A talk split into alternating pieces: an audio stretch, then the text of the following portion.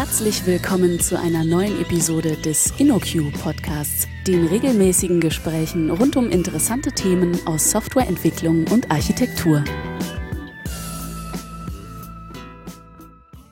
Herzlich willkommen zu einer neuen Episode unseres Podcasts. Eine Freude ist es mir heute, ein Fest nahezu, den Kollegen Gernot Starke zu begrüßen. Gernot, Hallo Stefan. Wer um Himmels Willen bist du? Hallo Stefan, vielen Dank, dass ich endlich mal in deinem tollen Podcast sprechen darf. Ähm, Gernot Starke, bin seit ja, Urzeiten, zum Glück sieht niemand unserer Hörer, wie alt ich wirklich aussehe. Es gibt Fotos von dir, Gernot, Pech gehabt. Das sind alles gefälschte und die sind alle schon ganz alt. Keine aktuellen Fotos. Schon seit, ach, im letzten Jahrtausend in der Informatik unterwegs. Wir sind uns ja auch schon vor gefühlten 100 Jahren das erste Mal in Projekten begegnet. Was machst du denn so die ganze Zeit?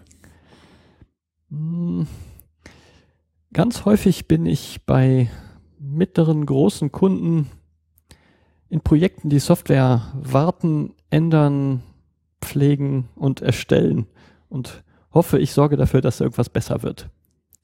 Alles klar. Was man vielleicht noch erwähnen kann, du bist ein bekannter Autor und es gibt irgendwie einen ganzen Haufen von Büchern, die man bei uns auf der Website findet und tausende von Artikeln und unzählige Vorträge. Aber dazu bist du natürlich viel zu bescheiden, das zu erwähnen. Deswegen tue ich es für dich. Tu das mal für mich. Vielen Dank für die Werbung. Ähm, wir wollen über äh, Architekturdokumentation sprechen. Und ich glaube, unsere Hörer wollen das alle gar nicht wirklich, warum? dass wir das tun, oder? Warum um Himmels Willen? Es gibt ja Gerüchte, die sagen, das ist das langweiligste Thema unter der Sonne. Das ist natürlich erstunken und erlogen. Ist es nicht, ist es nicht furchtbar langweilig? Also, ich finde das nicht so völlig abwegig. Hm, möglicherweise ist das ja auch ein bisschen gut so, dass das ist, weil manchmal meine Kunden mich dafür bezahlen, dass ich ihnen beibringe, dass das nicht langweilig ist und dass das alles auch ganz gut geht. Nein, das Thema ist natürlich gar nicht langweilig. Komplexe technische Systeme wie wir die bauen, zu verstehen, ist spannend und nicht langweilig. Mhm. Und das dann irgendwie zu Papier zu bringen oder in Worte zu fassen, ist auch spannend und gar nicht langweilig. Okay. Was kann man denn gegen die Langeweile tun? Wie macht man es denn spannend? Indem man zum Beispiel Dinge, die ich verstanden habe, ähm, die wir uns mühevoll erarbeitet, diskutiert haben, indem man die nicht hinten im Kopf irgendwo auf Seite schiebt und dort liegen lässt, sondern indem man die auch mal ja, versucht für andere nachvollziehbar zu halten, verständlich zu machen. Indem man sie zu Papier bringt, auf Bilder malt, äh, Leuten erklärt mhm. und sich vor allen Dingen auch äh, nicht, nicht mit dem Erzeugen von Papier zufrieden gibt. Na, wir wollen nicht möglichst viel Papier bedrucken, sondern wir wollen halt Dinge verstehen. Mhm.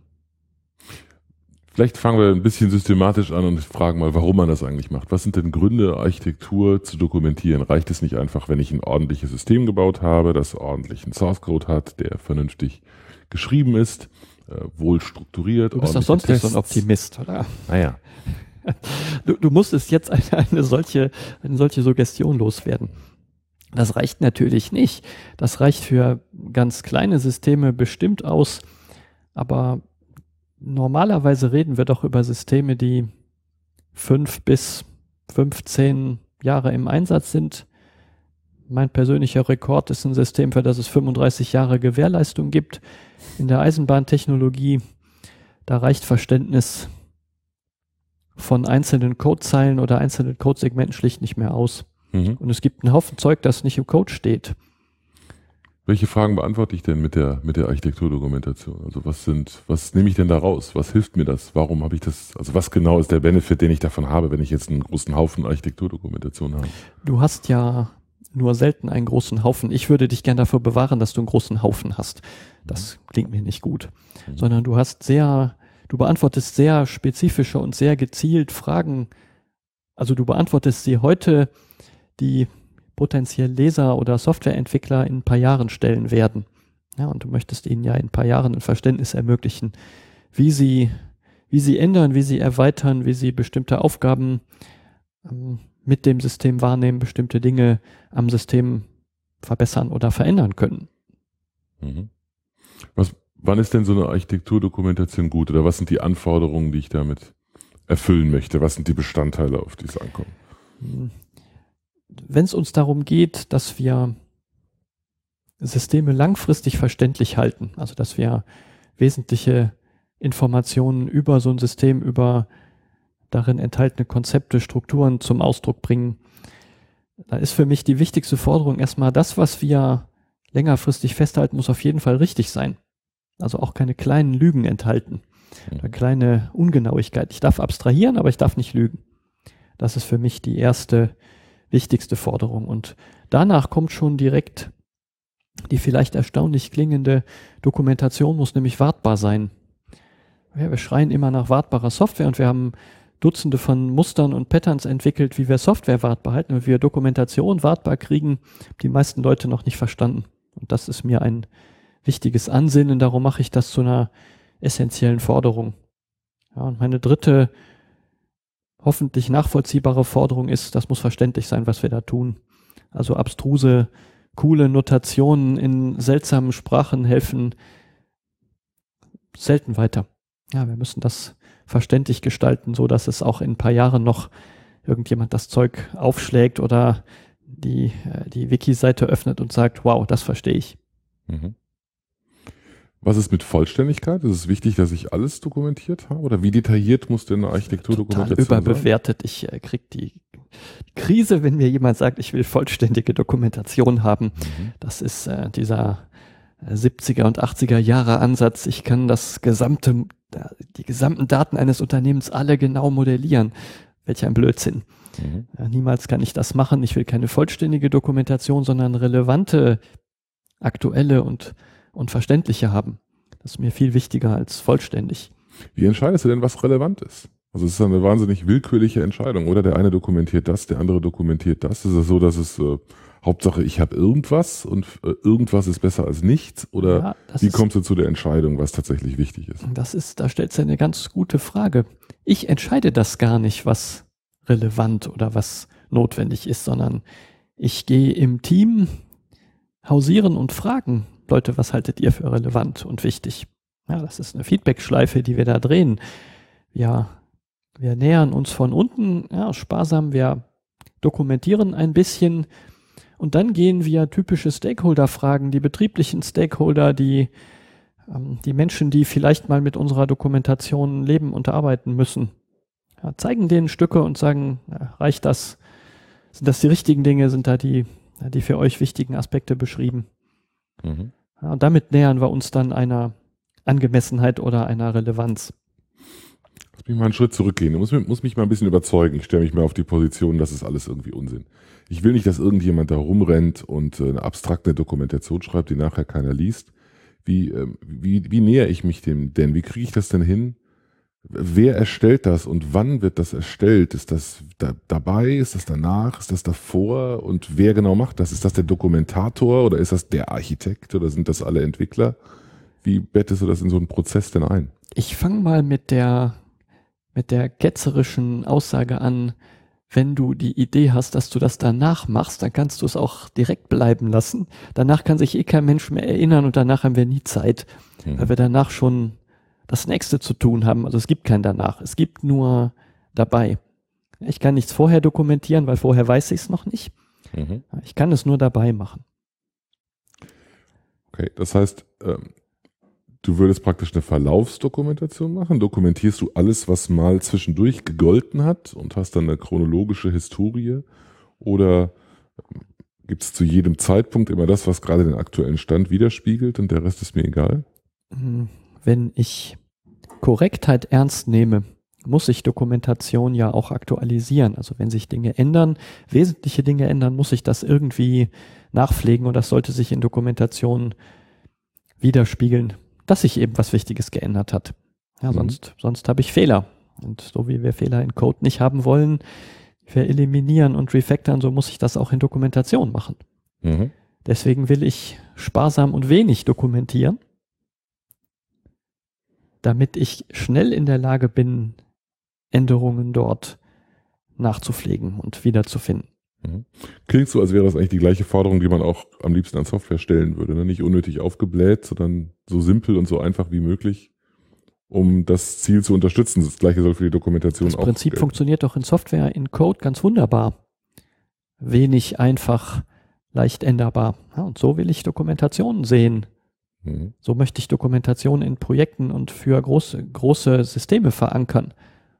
Mhm. Wenig, schlank, einfach und vor allen Dingen so, dass halt, naja, während wir an dem System arbeiten, wir auch an der Dokumentation arbeiten.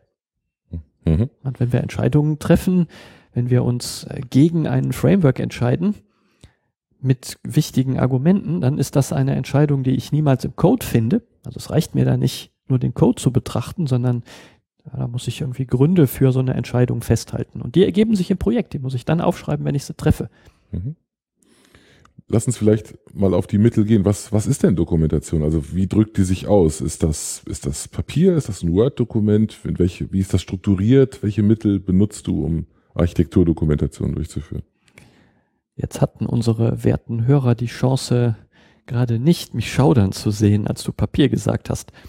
Ähm, am liebsten hätte ich gerne Dokumentation als eine vernünftige Kombination aus Text und Bild. Ich mag Bilder, ich bin visuell. ich mag Skizzen, meinetwegen dürfen Bilder auch ein bisschen, bisschen formaler sein, das ist aber gar nicht relevant, weil Bilder schaffen so eine schöne Übersicht, Bilder zeigen Strukturen, Bilder zeigen Zusammenhänge. Ähm, ich muss immer Bilder aber über Text erläutern. Ja, und die, die mich kennen, die wissen, dass ich bin ganz penetranter Tabellenschreiber. Ich finde, dass ich ein Bild und eine Tabelle zusammen, also die, die Dinge, die in dem Bild zu sehen sind, irgendwie systematisch erläutere oder auch nur einige davon erläutere, das finde ich ist eine ideale Kombination. Das ist das Erste, was ich als ganz wesentliches Mittel für Dokumentation sehe, Text und Bilder. Ähm, für mich gehören Beispiele zur Dokumentation. Also wenn wir über ähm, technische Dinge reden, über Konzepte, Frameworks, wie setzen wir Dinge um, dann wünsche ich mir immer eine kurze Erläuterung. Am liebsten ja, ein Unit-Test, ein Acceptance-Test, der mir in Code beschreibt, wie ist es gemeint. Ja, das finde ich sehr, sehr nützliches Hilfsmittel für Dokumentation. Das heißt, ein Test wäre für dich ein Teil der Architekturdokumentation? Kann man ganz, ganz sinnvoll dafür verwenden. Muss man nicht tun. Es hat auch nicht für alle Stellen von Architekturdokumentation haben Tests eine große Relevanz. Aber wenn ich technische Konzepte erläutere, also so übergreifende querschnittliche Themen sind, sind Codeschnipsel prima und ja, dafür kann ich auch Tests hervorragend verwenden, um sowas zu beschreiben. Mhm. Eine eine typische Frage oder eine häufige Frage ist, ähm, oder ein häufiges Problem ist, dass man vor einem weißen Blatt Papier oder vor einem weißen Bildschirm sitzt und jetzt irgendwie starten soll. Ähm, und ähm, es gibt von dir ähm, ein Hilfsmittel, von dir und Peter Ruschka, das wir auch häufig einsetzen, nämlich ARC 42. Kannst du dazu ein bisschen was sagen? Was, was ist das und was bringt mir das, sowas zu benutzen? Mm, ich antworte da mal mit einer Gegenfrage. Du hast doch bestimmt zu Hause eine Art Schrank im Badezimmer stehen, wo ihr die Artikel, die ihr fürs tägliche Leben im Badezimmer als Familie braucht, irgendwie geordnet habt. Von geordnet würde ich jetzt nicht sprechen, aber der Rest war korrekt, ja. Vielleicht hätte ich nicht über eure Familie sprechen. Spaß beiseite. Vorsicht jetzt. Ihr habt einen, irgendeine Art geordneten Schrank und wenn du mal zum Einkaufen gehen darfst und bringst halt Zahnpasta und Shampoo und Ohrenstäbchen, was weiß ich mit, dann hilft dir dieser Schrank, diese dieser halbwegs geordnete Schrank weiter, dass du diese Dinge, die du da geschaffen hast oder beschafft hast, dass du die wiederfindbar an die an eine vernünftige Stelle platzieren kannst. ich sehe Akt 42 so eine Architekturdokumentationsmethode als einen Schrank an. Also die Türen aufmachen, du hast eine feste Ordnung, wo gewisse relevante Dinge für Systeme halt für dich vorstrukturiert sind. Da gibt es eben passende Fächer für wenn du Lust hast, heute an einer Schnittstellenbeschreibung zu arbeiten oder an, einer, an einem Schnittstellenkontrakt oder du na, schreibst Code für irgendeine Datenbankoptimierung und willst da erläutern, was du getan hast, dann hat das alles einen festen Platz in diesem Schrank. Mhm. Hast keine Lust mehr, keine Zeit mehr, machst die Schranktüre zu, ist gut. Kann der nächste Morgen kommen, den Schrank wieder öffnen und weiterarbeiten. Mhm. Das heißt, was mir ARC 42 gibt, ist im Prinzip eine vorgefertigte Struktur, an die ich mich halten kann. Eine vorgefertigte Ordnung für ja, Dinge, die in Architekturdokumentation relevant sein können, wohlgemerkt können, nicht müssen. Also der Schrank wird wahrscheinlich für dein konkretes System ein bisschen zu groß sein, ein bisschen zu viele Fächer enthalten. Mhm. Ja, schmeiß halt welche raus. Sag doch mal ein paar Beispiele. Was, was dokumentiere ich denn da drin? Was ist denn in der Struktur so drin? Was ich am liebsten für jedes System wissen möchte, ist der Aufbau im ganz Großen. Wir nennen das in ARC 42 Level 1 Whitebox-Sicht. Mhm. Also die wesentlichen Dinge, die großen Bestandteile, Komponenten, Module, Subsysteme meines Systems und deren Verbindungen. Ja, plus Beziehung zur Außenwelt. Also statische Betrachtungen, ähm, höchster Abstraktionslevel, der mir hilft, naja, Teams vernünftig einzuteilen, Strukturen im Großen zu erkennen, Technologien zu platzieren, ja, lauter solche wichtigen Fragen beantwortet. Man gibt mir einen tollen Überblick. Mhm. Ich, finde das interessant. Die meisten Leute, das nehme ich mal als Standardscherz, wenn ich, ähm, wenn ich Architekturvorträge hatte, die meisten Leute, wenn man sie fragt, wie ihre Architektur aussieht, malen so ein Schichtenmodell und haben dann irgendwie Datenbank, Logik und UI. Das finde ich immer sehr tragisch, weil das, was du gerade gesagt hast, ist ja eher eine fachliche Struktur. Ne? Welche Systeme, welche Teile habe ich und äh, nicht welche Schichten habe ich in meinem in meinem Möglicherweise habe ich da auch eine Kombination aus beidem. Mhm. Ne, diese drei Schichten oder vier oder fünf, wie auch immer, sind mir normalerweise zu unspezifisch, weil mhm. da stecken dann. Das passt halt immer, ne? Das ja, das passt, das passt möglicherweise ja sogar zu Erdbeerkuchen. Ja. Ähm, ich denke, eine Ebene spezifischer können wir noch werden. Und wir haben da immer auch fachliche Bestandteile drin. Wir haben aber auch schon oft sehr, sehr technische Dinge, die da mhm. auf einer hohen Ebene auftauchen. Mhm. Eine Sache, die darin auftaucht, sind Sichten. Kannst du ein bisschen erklären, warum man Sichten verwendet in, in Dokumentation? Mhm. Schon mal versucht, deinem äh, Lieblingselektriker zu Hause nur den Grundrissplan zu geben, ohne ihn so ein bisschen spezifisch darüber zu informieren, wo denn bei euch die Kabel gelegt sind. Mhm. Ja, ja. Euer Haus ist ja auch schon ein paar Jährchen älter, wo nicht alles, was zur Technik des Hauses gehört, aus dem Grundrissplan erkennbar ist. Mhm. Ja, und so sehe ich auch Software äh, für Sichten geeignet an. Ich möchte gern verschiedene Perspektiven haben. Ich möchte gern wissen, wo sind die statischen Teile. Das möchte ich getrennt davon betrachten. Ja, Verteilung, Deployment, Infrastruktur als eine Sicht oder Perspektive. Mhm. wir haben in ARC 42 ein paar sehr einfache Standardsichten vorgeschlagen. Ich habe Kunden, die brauchen andere oder noch ein paar mehr. Das kann man durchaus auch machen. Ich sehe es als sparsam an. fangen wir mal mit, mit wenigen Sichten an. Eine Bausteinsicht haben wir in jedem Fall, wenn wir über Code reden und eine Verteilungssicht haben wir praktisch immer, wenn wir über Systeme reden, die auf mehr als einer Hardware ablaufen oder möglicherweise sogar verteilt Teile unseres Systems laufen. Mhm. Wenn ich ähm, mir das so anhöre, eine Architekturdokumentation als Begriff höre, dann kann ich mir vorstellen, äh, löst das bei manchen Leuten so eine leichte Allergie aus. Also irgendwie klingt das so, so unagil.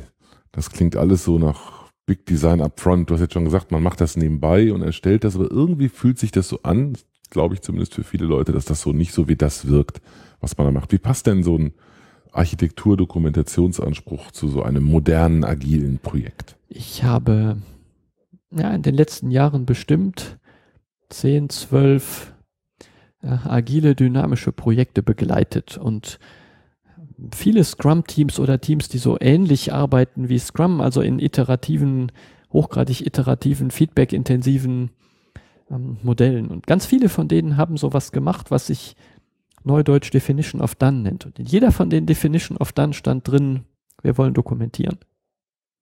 Mhm. Viele haben es nicht gemacht. Ja, das stand dann immer auf der Rückseite. Das waren dann die Teile, die Leute ignoriert haben. Aber ähm, wenn wir eine überraschende Entscheidung für ein Framework, für ein Konzept, für die Implementierung eines Systemteils in Clojure treffen, dann möchte ich gerne, na, dass das Team auch akzeptiert, hm, diese Entscheidung sollten wir begründen.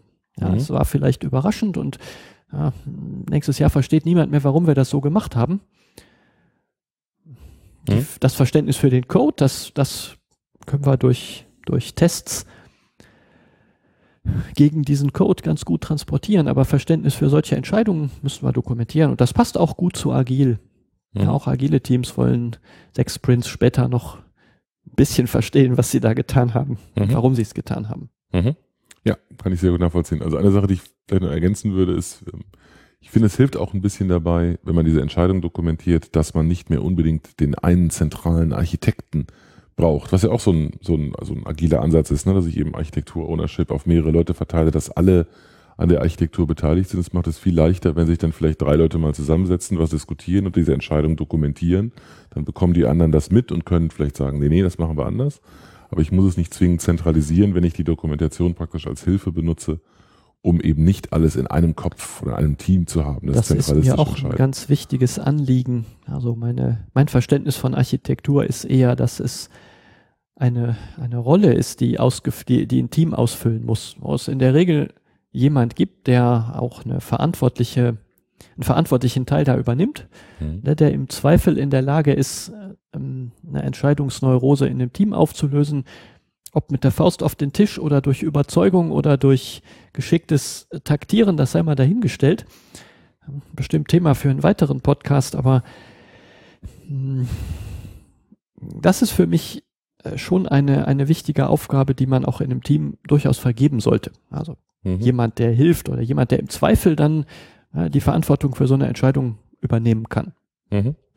Aber die Dokumentation selber erstellen, das muss nicht der eine machen. Vielleicht ist einer im Team, der da ein bisschen dokumentationsresistenter ist. Ja, ich kann mir das bei dir nicht so richtig gut vorstellen. Spaß, das schneiden wir vielleicht raus. Ähm, aber ähm, wenn eine, ein Teil des Teams eine Entscheidung trifft, dann sollte dieser Teil des Teams auch zuständig dafür sein, ja, die dafür relevanten langfristigen Informationen irgendwo festzuhalten. Im Wiki, im Modell, im, auf dem Whiteboard uns abfotografieren, wie auch immer. Mhm. Vielleicht nochmal ein interessanter Punkt. Ähm, du hast gerade Fotografie gesagt, du hast Bild und Text erwähnt, Tabellen erwähnt. Gibt es noch andere Artefakte, andere Arten von Medien, die man benutzen kann, um Architektur zu dokumentieren? Naja, wenn wir es ordentlich machen, ist natürlich ein Wiki und ein Modellierungswerkzeug und ein guter Code-Editor, wo ich ein bisschen Code in mein Wiki kriege. Na, das wäre das wär schon so eine gute Dreierkombi von Werkzeugen. Viele Teams arbeiten ja gerne an Whiteboards, Flipcharts, mit Papier und oft besteht wenig Wert darin, dieses Papier dann abzumalen. das will ich nicht tun. Das, manchmal macht das Sinn, aber oftmals macht das keinen Sinn. Und dann ist sowas wie eine digitale Kopie eines solchen Papiers aufzuheben bestimmt eine schlaue Idee. Mhm. Das ist kompakt, das geht schnell.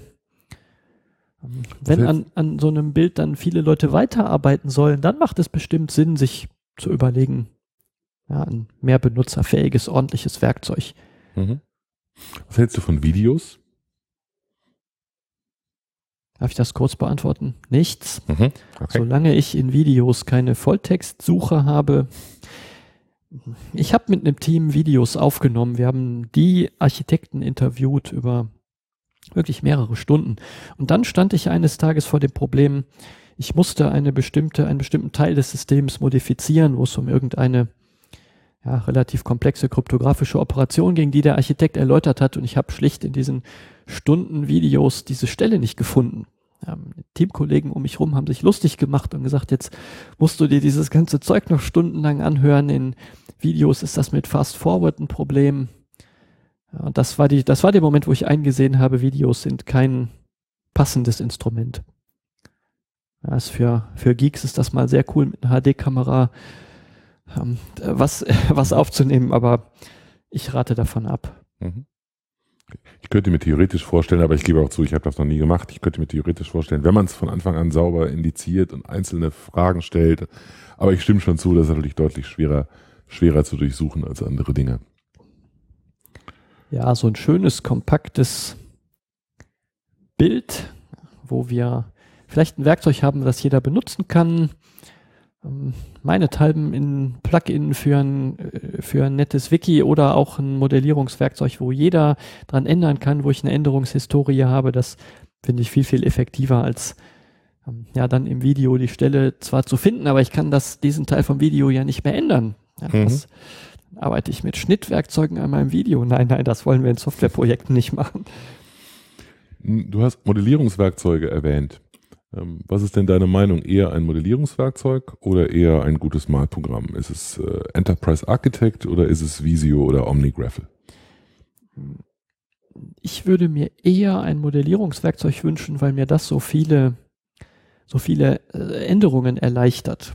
Ja, in einem OmniGraffle, in einem verteilten Kontext irgend so ein Ding umzubenennen, was es an drei anderen Stellen auch noch gibt, dann vergesse ich welche Das fällt mir bei einem Modellierungswerkzeug leichter. Dafür ist die Einstiegshürde fürs Team bei Modellierungswerkzeugen höher. Das muss man abwägen. Mhm. Ja, wenn wir als Team äh, länger als ein Jahr zusammenarbeiten, dann kriege ich jedem so viel Enterprise Architect oder Visual Paradigm oder irgendwas beigebracht. Ja, so ein Minimalset, das ich kennen muss. Es muss niemand einen schwarzen Gürtel in UML machen, um ordentlich dokumentieren zu können. Mhm. Aber, aber du würdest es auch nicht ablehnen. Du würdest nicht sagen, ach, UML, das ist ja hier 20. Jahrhundert, das machen wir doch heute nicht mehr.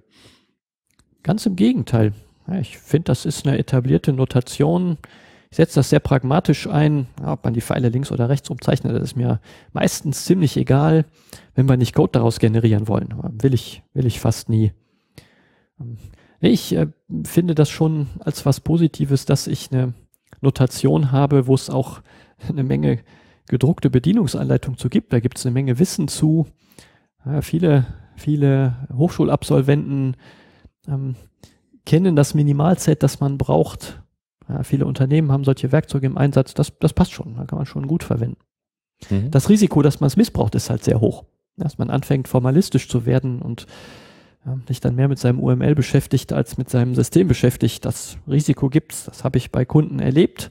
Ja, mit äh, drastischen, drastisch schlechten Effekten will ich nicht wiederholen. Mhm. Aber man kann das auch sehr sparsam, sehr, sehr pragmatisch einsetzen. Stefan Zörner hat mit seinem DocChess, die URL können wir in die Podcast Notes schreiben, ein wirklich sehr spannendes und sehr, finde ich, pragmatisches Beispiel auch gezeigt, wie man UML in ganz kleinen Schnipseln einsetzen kann, um ein sehr cooles IT-System zu verstehen. Mhm. Ich mache keine Werbung für unsere eigenen Beispiele, sondern ähm, weist da lieber auf, auf Stefan. Das kann man sehr angemessen, sehr schlank auch nutzen. Mhm. Okay. Gut, hast du ein paar schöne abschließende Worte für uns? Was, was sollten wir mitnehmen, wenn wir uns auf ein paar Dinge konzentrieren wollen und sagen, hier die, die wichtigsten Dinge, die man mitnehmen sollte, wenn man den ganzen Rest vom Podcast vergisst? Was wäre das? Ja, ähm, seid systematisch sparsam, versucht so wenig wie möglich zu machen, aber null ist keine Option. Nichts machen geht nicht. Ja, das, das geht äh, ein paar Monate gut, irgendwann holt es einen ein und Dokumentation ist, tut immer dann weh, wenn ich sie nicht habe. Ja, dann hätte ich doch lieber was gemacht. Und um das zu vermeiden, finde ich den Spruch cool, den mir ähm, die, der Peter Ruschka und die Kollegen von der, von der Systems Guild mal beigebracht haben, One Throat to Choke, ein Hals zum Würgen. Gib die Verantwortung für Doku an eine Person. Er sagt, du bist dafür zuständig, dass wir ordentliche Doku kriegen. Du musst das nicht alles machen, du darfst das gern delegieren, aber lass es eine Person machen. Mhm. Nennt den dann meinetwegen den Wiki-Gärtner. Mhm. Ja, das finde ich eine schöne Bezeichnung. Ein Gärtner soll säen und pflanzen, er soll aber auch ausrupfen, er soll auch brutal löschen, wenn es passt. Mhm. Und wenn ich diesen einen, diese eine verantwortliche Person habe, dann wird alles gut. Alles klar. Vielen Dank, Gernot. Bis zum nächsten Mal. Vielen Dank, Stefan, für die interessanten Fragen und bis bald. Tschüss, Zuhörer. Vielen Dank für das Herunterladen und Anhören des InnoQ Podcasts. Mehr Episoden und weitere Informationen finden Sie unter innoq.com/podcast. Wir freuen uns über Feedback, sei es Kritik, Lob oder Vorschläge für zukünftige Episoden, per E-Mail an podcast@innoq.com oder als Kommentar auf der Website.